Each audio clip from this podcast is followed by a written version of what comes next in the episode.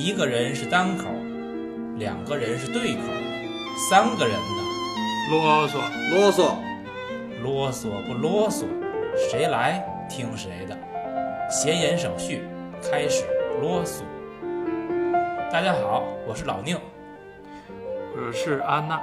我是老杨。从一个馒头到一只猫，陈凯歌的血案一再上演。电影《妖猫传》，今天我们来聊聊。二零一七年上映，陈凯歌大导演导的啊。嗯，这个电影呢是改编自日本作家梦枕墨的小说《沙门空海之大唐鬼宴》。电影呢对原著做了很大的改编。这个电影呢，它里边讲了几件事儿，一个是空海来求无上秘法，然后呢，白居易要写《长恨歌》，白龙要还杨玉环之死的一个真相。那么，空海和白居易他们带着各自的目的，就循着这个妖猫所提供的线索，还原了杨玉环之死的这个真相。最终呢，每个人都找到了属于自己的无上秘法，那就是不再痛苦的秘密。这就是这部电影。嗯，《妖猫传》，咱从这个猫开始吧。猫的意象，我先说说啊。嗯，猫呢，其实有很多不同的意象。在古埃及，它被视作神圣的动物；那么在中世纪的欧洲呢，它是魔鬼的化身。古代中国认为猫有九条命。象征的是福大命大。嗯，西方习俗又认为呢，黑猫它夜间出来是这个巫婆的化身，所以看见黑猫不吉利，是不祥的象征。可是呢，黑猫又有这个驱驱邪驱那个驱除邪灵，然后呢，有邪灵的地方就会有黑猫。所以呢，你看总结起来来看，黑猫的特点，它就是有两面性，它有亦正亦邪。就有的人会认为它是不吉祥的，可是呢，它本身又有驱除邪灵的这种作用。那么在电影里边，这个妖猫，它呢是嗯白龙的一个化身，对吧？嗯，这个电影呢很重要的一个线索，咱来讲就幻术。幻术呢是源于丹龙所化身的那个瓜农他说的一句话：“幻术中也有真相。”你们怎么看这个幻术，以及和它相对应的这个真相？其实，它的幻术呢，就是春秋笔法，而且对于陈凯歌来说呢，这幻术呢就是电影他把他的真相埋到他的幻术电影里，就他想说的真相在这里，但是呢，他又不好直接说，啊。然后用这一套就是很古老的故事告诉你是是这么回事儿。首先，这个电影这个东西，咱们都为什么这么爱聊？一个是电影是能够让咱们在一两个小时、两三个小时之内来迅速的了解一件事儿，或者过一段一个人的生活。这个电影其实就是一个造梦的东西，对吗？所以后来有什么 DreamWorks 之类的这些东西，梦工厂啊什么这些。它有虚幻的东西，也有实际的东西。可实际上，我觉得电影其实，在今天我的理解，我越看的越多，我觉得电影其实就是跟谎言是怎么说？可能可能就是一个图像化的一个谎言，你知道吗？所以，如果你要同意我这个推论的话，谎言，你知道什么叫高级的谎言，或者什么样是比较成功的谎言，就是。百分之九十真话，百分之十是假的，那样的谎言最容易实现，最容易成功，而且最容易让人信。这个谎言里百分之九十都是假的，百分之十是真的，这谎言没戏。嗯，可是这里边有个问题啊，百分之九十真，可能是百分之九十不重要的部分。百分之十假，那百分之十可能是关键。没错啊，那这是这样啊，当然。所以就是这个，你说那个成的谎言，应该是是这种谎言。如果百分之九十真的部分是重要的，那百分之十的虚构假的，只是点缀一下，其实也无妨了。就所以电影只是这个谎言中的很小一部分。电影也是一样，就是如果它的手法，它所有东西都行的话，这些其实都是很实的东西。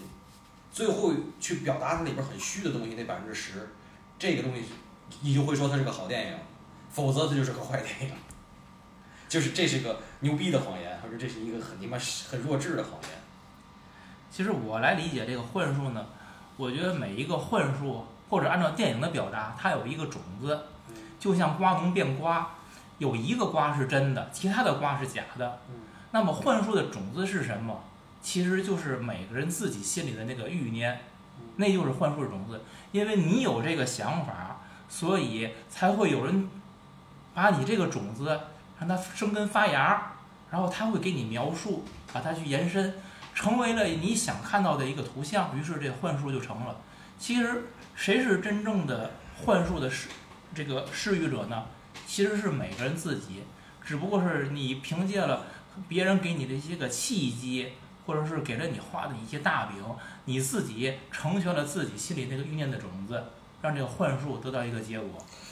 我想稍微引引申点儿，我就是觉得，尤其这几年吧，我对季节的更替特别敏感，就是不是说我身体的敏感，是我觉得我很清楚的看到了春天、夏天啊、秋天啊、冬天。可是我想说的就是，幻术它其实就是根据境随心转这东西来。我曾经就是在阳台那儿看晒的晒的都反光的这个就是这个立交桥啊，同样的两天，同样的气温，同样的景色。我的心情是不一样的。头一天好像有个很别扭的事儿，很讨厌的事儿，我觉得这太阳很刺眼。第二天我觉得这天儿真好，你看也没有风，这太阳倍儿这个这晒的能杀菌，觉得特别开心。你心里所以的桥，对，所以其实这个境随心转是一切幻术或者一切谎言的基础。对，你今天就是说，就包括什么那个发功发气功，哎呀，你要是排斥，你身体抵制我，这我这气功就不灵了，那不就是谎言吗？哎，我今天我信他这个，哎呦，这我这热热有团热，呵，那个就得你就信，你就能信进去。其实是境随心转嘛，，所以你看上次咱说那个《一步之遥》里，他有那么一段咱没提，就是呃王志文去解释一个男人的脸接一个婴儿就是慈祥，一个男人的脸接一个尸体那就是杀人犯，对吧？这是电影的一个这个忘了这叫什么一个实验了，这就是幻术。对呀、嗯呃，其实呢，幻术和真相之间，其实彼此交灼在一起的，是交融的。嗯真中有假，假中有真嗯，这也其实也就是幻术和真相的关系，嗯也有点类似于咱们之前聊过的那个电影《真相》，就名名字叫《真相》那个电影嘛。嗯那里边不就就讲嘛，到底什么是真相呢？其实就是真真假假，这就是我们生活的真相，嗯对吧？嗯，安娜开始时候就提到了这个春秋笔法，那个春秋笔法，要不你给我们来几个，就是你觉得这里边儿可以再聊聊的？呃，其实这个观点啊，就是不是就是网上大家搜能都能搜到啊，这但是但是春秋兵法你不能说的太细了，你就提几个点，大家去想就行了。呃，比如说电影里那个，它提示就是马嵬驿发生兵变的时候，那个电影里提示的是三十年前，对吧？嗯，但实际上你去倒历史，从那个电影里空海来的那一年，他写的是贞元二十一年。你去倒到马嵬驿，就是真实马嵬驿发生的年份，它是四十九年哦，啊，又是一个敏感数字。嗯，一提四十九，大家都知道。我们 get 到了。所以说，你说陈陈凯歌当年看到这部小说，他就他明确表示这个我非常想把它改编成电影。那你说他的点在哪儿了？他陈凯歌这一代导演他经历的是什么？还有一个点就是，影片里说的一个故事的核心就是杨玉环是怎么死的。然后你去对应杨玉环，它背后的这个符号，它代表的是什么？那影片里很多的。呃，就一开始介绍杨玉环的时候，她是一个美的化身。这个美呢，它不是男人看女人的那种美，它是女人看女人，所有人都看这个杨玉环都觉得美。那你觉得她是美是就是一个单纯的一个女人的美？对吧？这是一个需要解读的地儿。如果说你把这个杨玉环这个身份，把它一变成一个符号的话，那你就明白陈凯歌说的这个美的。消失是怎么消失的？是大家去合谋，就把这个美给消灭掉了。那具体他经历的，他童年经历的那些事儿来说呢，他就是这些事儿，对吧？哎，我按你这么说，我觉得这这真够春秋的了，已经。我倒是这个这个选题是安娜提的，我真的我是第一次看，我我这对这些东西总是很滞后，而且就是我个人在情感上，我总我跟安娜说过，我说我说我这人到今天这《哈利波特》一遍没看过，《指环王》一部没看过的人，就是我我不接受什么神族、人族、鬼族、神聊、大鱼满天飞，我不能接受，因为我觉得现实主义这么多东西悲欢离合都看不尽，还还看那个，再说就是。真有那鬼族站你跟前儿，你不早早都胆儿都吓飞了吗？就是这我我是更倾向于你这个就是太现实主义了。对对对对对对。还有这是第一点，第二点，我觉得就是这个，我愿意看别人的选题，可是这电影我更看过去以后，我觉得它一点都不春秋。比如说里边就有台词儿啊，他说所有了不起的帝王都想开疆辟土，这是原词儿啊，对，台词儿原词儿。啊，这这春秋吗？这个这一点儿都不春秋啊，我觉得啊，其实你说这个，我提到真的，我也一直我想想想说的啊，嗯。很多国产电影有通病，嗯，它一方面春秋笔法，老怕观众看不懂，还对，嗯。又是一方面春秋笔法，老藏着掖着，带携带私货，想说点嘛还不敢说，说之后害怕倒霉，嗯。有那个劲的。嗯。另一方面呢，又总有一些个特别白开水的台词儿，让人丝毫没有技术含量，说白了连个背心儿都不穿的那种台词儿，你知道吗？嗯。一眼看透，嗯。真的就是会在同一个电影里同时存在。就上回我说《一步之遥》，就也有这个问题。嗯国产电影通病，我也不知道为什么，经常这样。说有时，所以有时候我在怀疑那些个春秋笔法真的是他们想春秋吗？还是说这个广大影评人协助他们春秋出来出来的？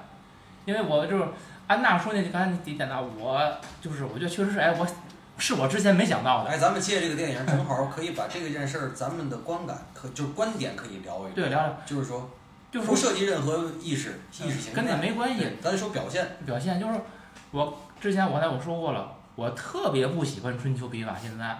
就是说，你去看真正的孔子编的那个《春秋》，就一句话，比如说最著名的那个故事“郑伯克段于鄢”，在《春秋》里边就一句话。可是你到对这个《春秋》做解释的三个传，《左传》《公羊传》《谷梁传》里边，那都是专门有一篇文章，题目叫“郑伯克段于鄢”，然然后里边是有数百字来解释这个事儿的，那里边就演演示出了君臣之义。然后母子孝道，然后这个兄弟之间的博弈斗争，权那个权力相争，一堆东西都出来了。人家本来春秋就一句话，郑伯克段于鄢，那后来的东西都是你们解释出来的吗？这就是我的观点。所以我说我不喜欢，我举这个例子。嗯，春秋笔法实际某种上，你要么是掩饰作者的无能。要么就是给广大读者一个无边无际的发挥，而我不信，我觉得这样不好，应该是有一个比较明确的指向，然后你所有的意向的发散不离你这个指向，而是围绕着这个去去理解，哪怕理解的有分歧，你不能离开这个主线。当有过大的发挥空间的时候，这种春秋笔法我就不赞成。所以你安娜刚才讲那个，我觉得这种解释没有问题。可是你让我那样去理解，我就感觉有点儿摸不着边儿的。那我问你，就是春秋笔法的，无论是就是艺术作品，无论是小说啊、电影啊，所有这些东西，音乐剧也好，歌剧也好，它会产生在一个什么样的泥土里？它一定会产生在一个你你懂得，我懂得，都懂得的泥土里，对吗？哎，对没错吧？对，微言为就是为什么要微言大义呢？大义不能说嘛。对呀、对呀、所以我说，它什么样的土壤就开什么样的花，能明白吗？那我现在说，你知道《神曲》当年也是春秋笔法吗？嗯，有道理哈。当然，《神曲》就是春秋笔法，《神曲》是的，《悲惨世界》是的，咱别说中国，你老说啊，就中国出这个，不是啊，可不是哦，《红楼梦》是春秋笔法，承认吗？而且《红楼梦》第几就说了，说我们这故事任何朝代都不属于，只有咱们中后来拍成电视剧才往哪个朝代的衣服上摁，因为没法说这衣服宽宽袍大袖，你是照照哪个去去表现呢？对吧？他是后来发现什么照明朝的啊，什么这那个的，又结合点宋朝的，其实都不是。人家曹雪芹写的时候说，我什么朝代都不是啊，就是石头上刻的一个这个一天书，对吗？首先这个土壤咱要知道，然后开出来那个花，我就就是你你可以，老宁你可以说你不喜欢，但是我觉得，呃，如果你离不开这块泥土的话，你又想表达的话，可能只能这么开花才行。这就是咱俩在这件事儿，我想跟你讨论的地儿。我我绝对拥护就是这个支支持你的观点，但是我也支持我自己的观点，就是说戴着镣铐跳舞这件事儿，如果我能跳出花来，这也是本事。对，是本事。但是我觉得，对于咱们更多的人，就是普通人的选择来说，我觉得最好是不表达。当你放开手脚的时候，你知道吗？像其实按照我爸说哈，芙蓉镇那就是春秋笔法哟。那你现在看的芙蓉镇简直太赤裸裸、太直接了。可是当时古华写的时候可是春秋笔法哟。那秦疯子那个话里话外都夹枪带棒嘛，对吗？嗯啊，秦癫子啊，这个。那你说人到中年呢？陆文夫那个。当年也属于恶毒，其实也是偷偷咱们一看，哟，这恶毒攻击啊！你现在一看没什么呀，当年的毒草，现在看来很多是人畜无害的。啊，对啊，这个东西是有时代性的。对，你的这所谓的春秋是有时代性的。我所以我想说，这个春秋笔法这件事儿，第一，它有时代性或者时效性，这这两个词儿；嗯第二，它跟土有关系。嗯，更大的跟土有关系。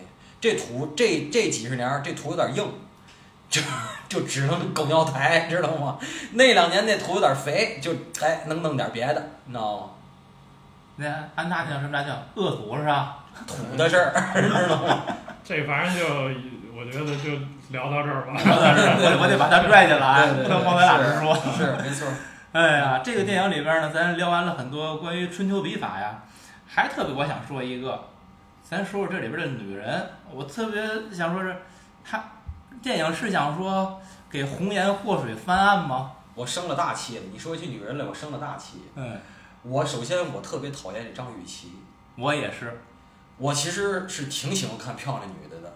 这张雨绮，第一我真没觉得她哪儿好看，第二我还关于这个电影儿，我捏着鼻子还看了一个专题片儿，陈凯歌挨个评这些人演的东西。我告诉你说这张雨绮演的可好了，什么这个猫上身了，怎么着的？我说这张雨绮根本就没有演技呀、而且就是现在就是好多什么这个公众号都写什么这个乘风破浪的姐姐，我是一期没看过，因为我从来不看真人秀节目，我觉得那是浪费我的时间。说那张雨绮在里头什么火力全开，还伊能静什么的，我就不能接受，你知道吗？这些人，这些人都是我讨厌的女的，所以就是，所以张雨绮演的好吗？二位认为？嗯，我觉得首先演技一般，可是有一点我认可他演的，就是他把那个人的肉感演出来了。啊？有吗？他，你看他这个人物，就是他演里边儿这个是那个他叫嘛？他演他演陈云桥的这个妻子，这个女的本身就是一个爱财，然后又比较肤浅那么样一个人，他就把那种感觉其实是演出来了。你别管，也许是本色还是什么，反正我开始我刚一看这女的，我觉得倍儿恶心。后来这电影我越看，我觉得这女的就应该是这样，她演出这恶心劲儿来就对了。我看电影的，就是这个电影，我是不看。我一些一般，如果这电影第一遍的话，我不看任何评论，也不看故事梗概，我直接就扎到电影里边去，嗯你知道吗？所以这电影一开始，这个猫要吃它的瓜，完了说我告诉你钱，然后它去刨，我就我就说这事儿就就没戏了。如果是我，猫吃了我的瓜，就是今天的我这个心态的话，就是我是那个人的话，你吃就你，大哥还要吗？再来一盘儿。但是你跟我说钱的事儿，我就当没听见，我是绝对不会去挖的，我生怕有。但是他去挖去，他是生怕没有，这个才是最可怕的。嗯，这所以你不就挺符合他形象的吗？我倒是觉得这个功劳呢，还是陈凯歌的功劳。嗯就是我承认他的指导演他员的这个这个这个方式啊，这个这个深度力度的是非常到位的。嗯，而且选张雨绮的，我觉得就是她的声音？那声音你听着就刺耳，对，就我说那 感觉对就对在这儿了。合腰上身的这种感觉。对，他那声音不很难听啊，不好听。不难听不就对了吗？？对啊，就找对了嘛。要你这女的如果而且让你看着舒服，说的是乌鸦嗓儿，说的有点儿那种，反反正不像个那种很婉约的女的那种声音。反正他那嗓音本来就不咋地。对但咱接还接着说呀，你你们怎么看这个红颜祸水？就是你看，我举几个例子，在历史上拿女人顶杠的事儿啊，妲己、褒姒，对吧？你包括咱陈圆圆，我觉得也可以算一个，是不是都属于被咱们定义为红颜祸水的？那女性，这是一种形象。我们对女性还会有另外一种形象，什么叫叫劫富烈女，对吧？劫富烈女有什么代表？那你比如说，如果像这个对《霸王别姬》虞姬，这都可可以算吧？还有明清以降，所有在这个安徽、江西那边儿立立了一大排贞节牌坊那堆，对吧？唐月牌坊群，对，都是劫富烈女。你会发现这个女人很有意思，他被这个在男权社会里边儿给他们定义成了不同的身份，你这样或者那样。其实这些事情最后跟他们有多大关系呢？对吧？所以这个电影你包括为什么要这个重写杨玉环之死的这个故事？什么叫找回真实的杨玉环，对吧？为什么呀？我我觉得咱这期节目已经越聊越偏了啊，有点儿有点儿敏感了。这一期节目要聊两个比较敏感的事儿嘛，就是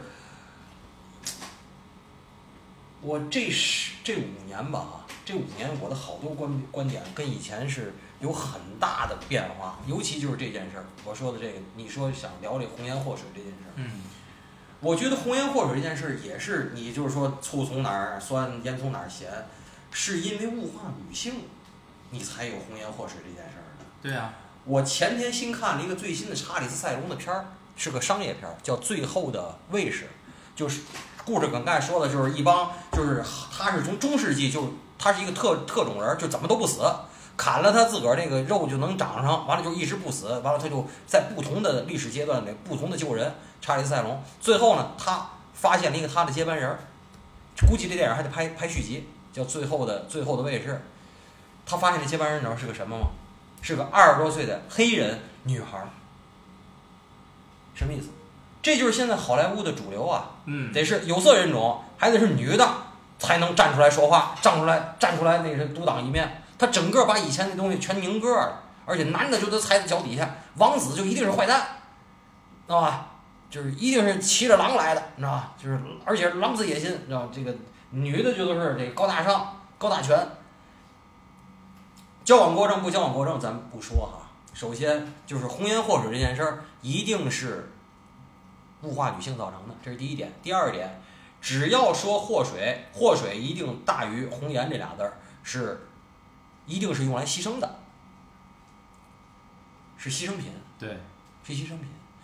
可是哈、这个周国平，我在我的青春期的时候，我看过这个周国平那随笔，我记印象特别深，《人与永恒》里那句话，其实是可以那个的，就是男人通过征服世界来征服女人，女人通过征服男人来征服世界。一旦你女的有征服世界的心，你不管用什么手段，你自己就加入了被物化的这个交换体系，能同意吗？嗯，因为这个冥冥中这个世界的运转法则是不会变的。你只要想去承担那个责任，当 CEO，当总经理，某财务总监，某 HR 总那个 director 这种东西，你是一定会加入那个物化的物质交换体系。你不加入那个体系，你就没得玩儿，你就玩不了。所以潜规则这件事儿啊，不要说男的，就是说贪得无厌。我要说就是有买就有卖，这是一个供需关系。谁狼子野心还不一定。我没有任何瞧不起女性的意思，但是我也想说，我没有任何瞧不起男性的意思，我也不想拔高男性。就是说，你只要加入这个体系，你拿东西去换，甭管你拿肉体、拿精神、拿钱、拿拿青春、拿时间、拿头发，拿什么去换，你只要加入，你想玩，你就得你就得那么玩儿。冥冥中是有那那套交换的价值在的，只是说你想拿一块钱博一百万，还是拿一块钱博十块，嗯，嗯，这个男人和女人的关系，我我还觉得是这个成功的男人背后有一个成功的女人，这个失败男人背后有一个败家娘们儿，可能反之亦然吧。所以就像我就是按你的说说，一个相互的体系。当然是相互的。所以就是说，如果你这么说的话，就都是其实我还我还想再说一个，我再说一个我的观点，就是说，你只要说你物化女性，那我现在告诉你，别说物化女性，男性同样是在被物化。你是在一个物质交换的体系里，所有的东西都是物质，就不是人了，就是拿来换的东西。你不是个东西，其实你就是个东西。这电影里边儿其实围绕着这个杨玉环是一个很重要，她在电影里边出现的虽然不多，但她是一个很重要的，是一个把所有人联系起来的一个节点，对吧？嗯，你们觉得杨玉环和李隆基之间，咱就按照电影论啊，咱别说其他的，杨玉环对李隆基的爱和李李隆基对杨玉环的爱，你们觉得它是有区别吗？杨玉环对李隆基来说，他就是一个工具嘛，因为李隆基他是什么人物啊？他是，对吧？嗯，一国之君，一国之君，你统治你的国家，然后，那你是用你身边的任何人，包括你的爱人，嗯对他，所以杨玉环，呃，你说他是，就是他到这个位置，他命运就是这样的。当需要你的时候，那你是受万千宠爱的；当不需要你的时候，那你就爱就爱了，不爱就不爱了，就这意思啊。所以说，嗯你说这个东西从权力来说，你再加上感情，这事儿就很难说，对吧？就很复杂。你单独谈感情也不行，单独谈权利也也不能忽略感情。我觉得是这样。嗯，那反过来呢？杨玉环对李隆基的爱呢？因为你到影片最后，大家合谋要杀死杨玉环的时候，我觉得他应该也清楚自己的命运。这个就是他要做这些手段，他知道他自己是活不过来的。我觉得那时候他应该清楚。我觉得作为一个女性，那个时代的女性来说，她在这个权力结构里，她就是依附于这些人的。如果说这些人都抛弃你了，大家合谋不想要你了，那你自己命运也就在这儿了。我觉得她应该非常清楚这些事儿。安娜就是说的就是特单纯，我我我好想再听宁老师说，王宁怎么认为？我这事儿吧，《长恨歌》里边儿最著名的一句“在天愿作比翼鸟，在地愿为连理枝”，这是应该是以唐玄宗李隆基的口吻来说的一句话。电影里边讲的是呢，这个我特别想跟你一块死，但是我没法跟你一块死，你先死，我这儿有一个什么叫师姐大法，完事儿我再给你救回来，就是还是同生共死的意思。我特别想提这里边，你让杨玉环给你先死，不管他是牺牲品还是什么，相当于他是在做殉情了，已经，对吧？那我想说，就对于殉情这件事来说，俩人要么一块儿死，要么都别死，别一个先死，一个后死，一个先死，一个后死。最美好的爱情故事，以本以为是罗密欧和朱丽叶最后能够大团圆，结果俩人都死翘。就是先死后死这件事儿，我觉得特别不靠谱。所以你他们两个人之间，当李隆基跟杨玉环说“你先死”的时候，其实这里边就已经没有什么爱了。这是我的观点。您的这个提纲，反正关于这段儿，我好像没注意到，所以我准备的不太充分，我想到哪儿说到哪儿。但是我觉得我好像跟您的这个说法几乎是，呃，不不同意的啊，就是对立的。怎么叫对立的呢？咱俩对立，反正也经常在节目。首先，我认为这俩人就没有感情。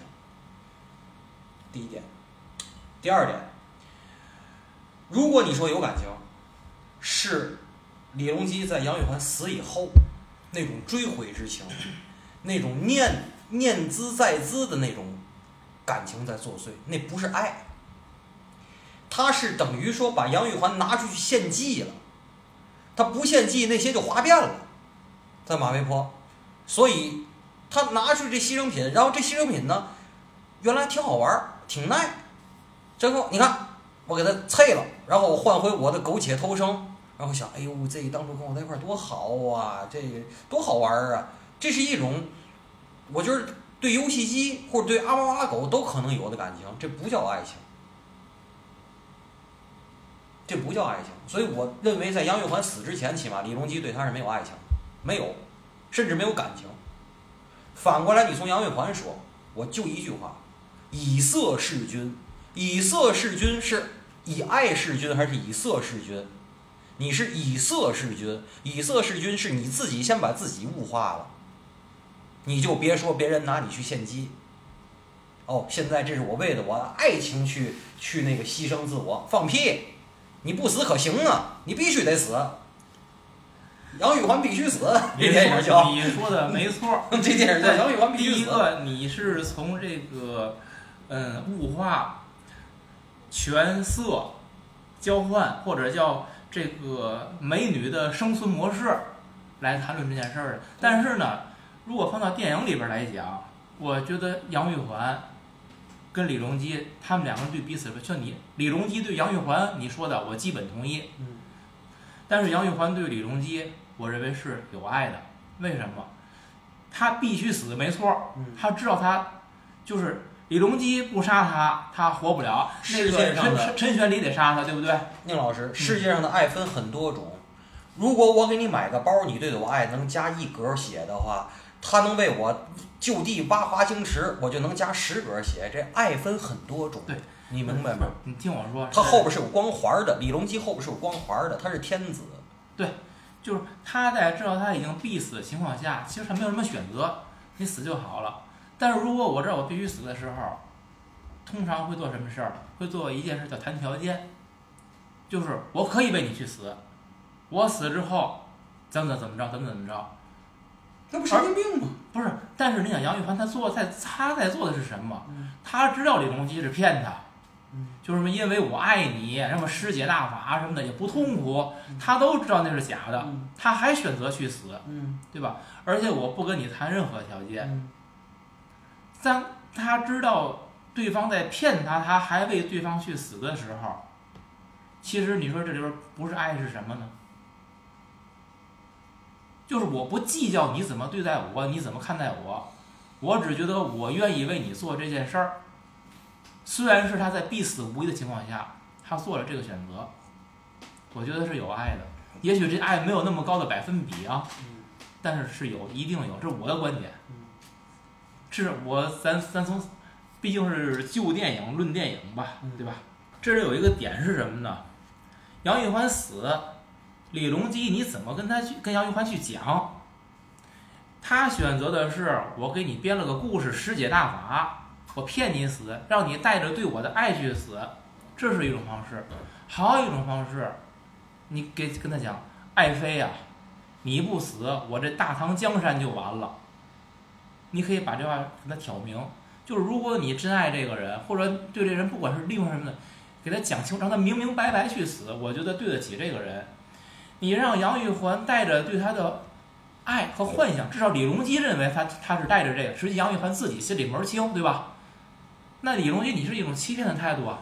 我这结尾说，啊，行，你可以结尾说嘛。这个我告诉你，就是幻术，他统治就靠幻术来统治，你知道吗？所以维系关系靠幻术去维系。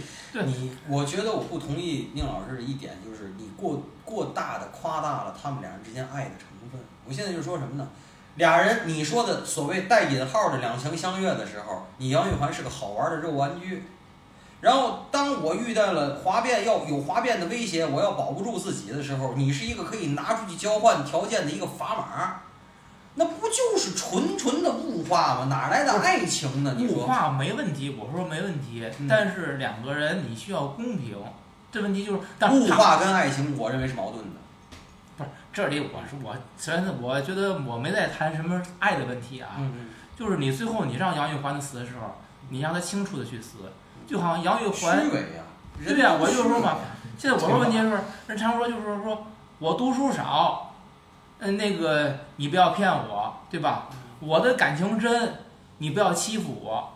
可是结果是什么呢？你读书少，你动真情，骗的就是你，就变成这种情况，就是说每一方都在拼命的制造一种信息不对称，然后你利用这种信息不对称来巩固自己的优势地位，把对方玩弄玩弄努力在于努力鼓掌努力学习更高级的幻术。还有一个层因素是什么呢？因为他这个周围还是有人在看的，嗯，天下人得看你这个，对吧？你这个你是不是无情无义对、薄情薄情寡恩？对啊，他？还要进行他的统治呢。他至少至少你看，至少这个爱，这些都爱得很深沉。那个白 龙不就是被骗了吗？直到最后他才翻翻出来，哦，是原来你们当时是那么谈的。可是所以说这这个事儿你还是要给他放 抽抽出来，抽到符号上，抽到符号上你就明白他俩人的感情。白龙和丹龙是逃跑的。李隆基从一开始就很明确，这件事儿所有的参与者，不管你看到的是什么，都是死。电影里也交代的很清楚，所有跟这件事相关的人都死了，只有玉猫，就是那只黑猫妖猫，陪着杨玉环的这个尸体，只有他们两个，对吧？所以李隆基压根儿就没想让谁活，你还演这个戏干嘛呢？我我特别就是说，你想你说春秋微言大义，我说你讲讲春秋，春秋无义战，但是春秋里边讲了什么事儿？春秋讲楚国跟宋国打仗，然后两国讲的什么叫我无尔诈，尔无我愚，意思就是我不骗你，你也别骗我，谁也别欺负谁，是讲的这个。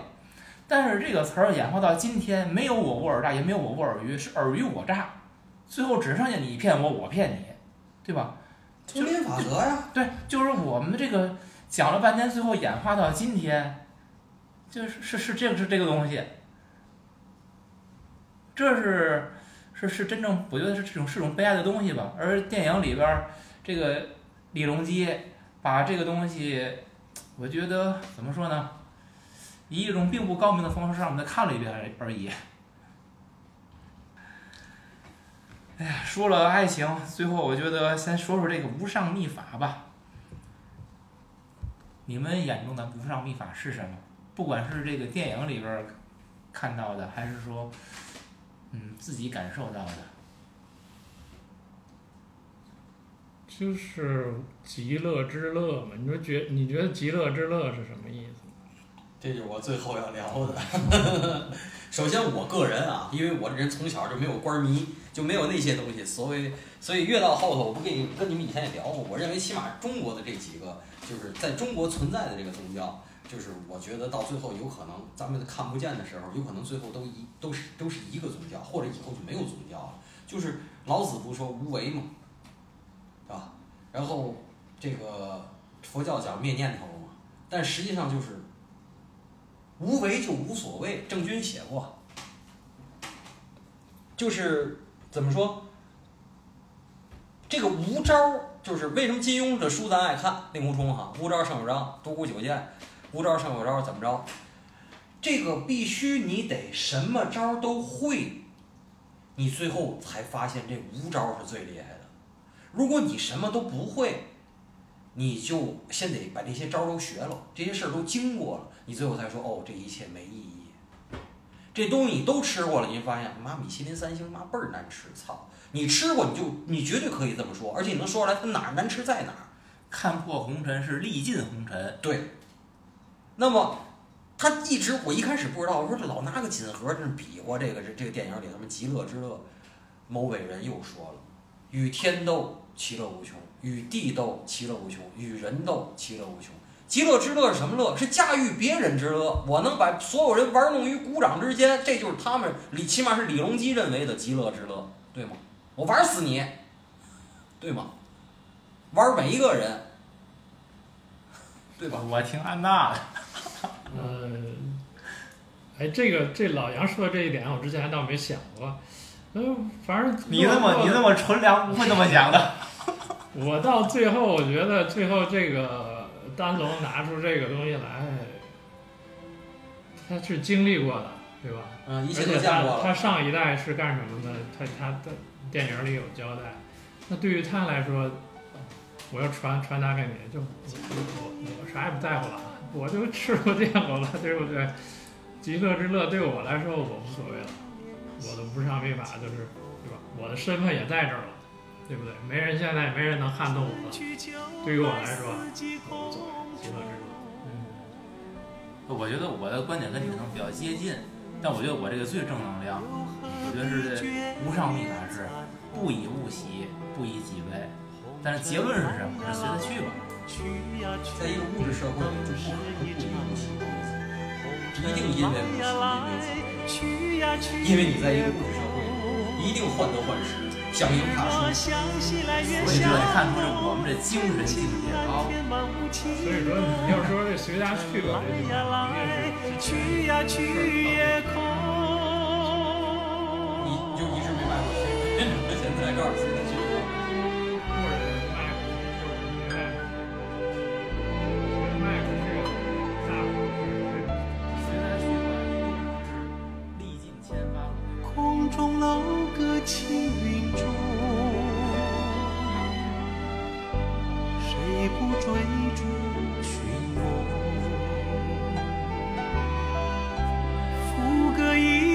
转眼无踪，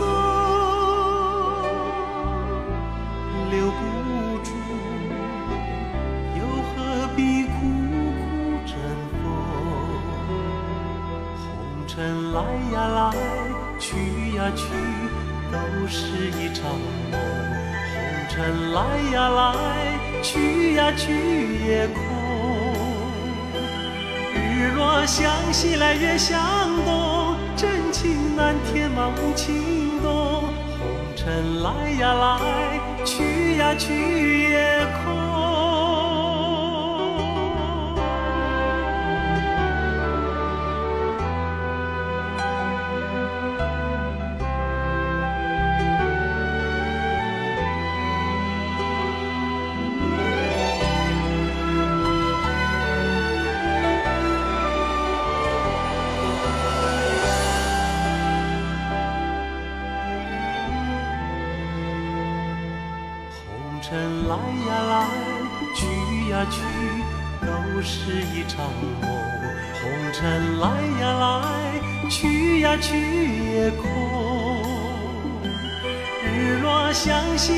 向东，真情难填满无情洞。红尘来呀来，去呀去也空。